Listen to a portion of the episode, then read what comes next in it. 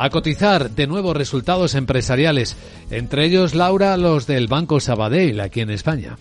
De nuevo tenemos un récord en beneficio en un banco cotizado en el IBEX, Sabadell, 1.330 millones de euros de beneficio en 2023, crece un 55% con margen de intereses mejorando un 24%, eleva la retribución al accionista, ojo, un 55% por dividendo y plan de recompra de acciones. La rentabilidad sube, pero es muy inferior a la que presentan otras entidades como Bankinter BBV o Santander Rote en el 11,5%, la mora controlada en el 3,52%. Y muy interesante entender qué pasa con el crédito de Sabadell durante el año 2023. Eh, de manera global, el crédito baja, pero sobre todo porque baja la producción hipotecaria un 34%. Lo que crece con mucha fuerza es el circulante a las empresas, préstamos al consumo, préstamos al consumo crecen un 25% y en el caso de créditos y préstamos a empresas el crecimiento es del 7%. Pues eso es significativo de lo que está pasando con las empresas.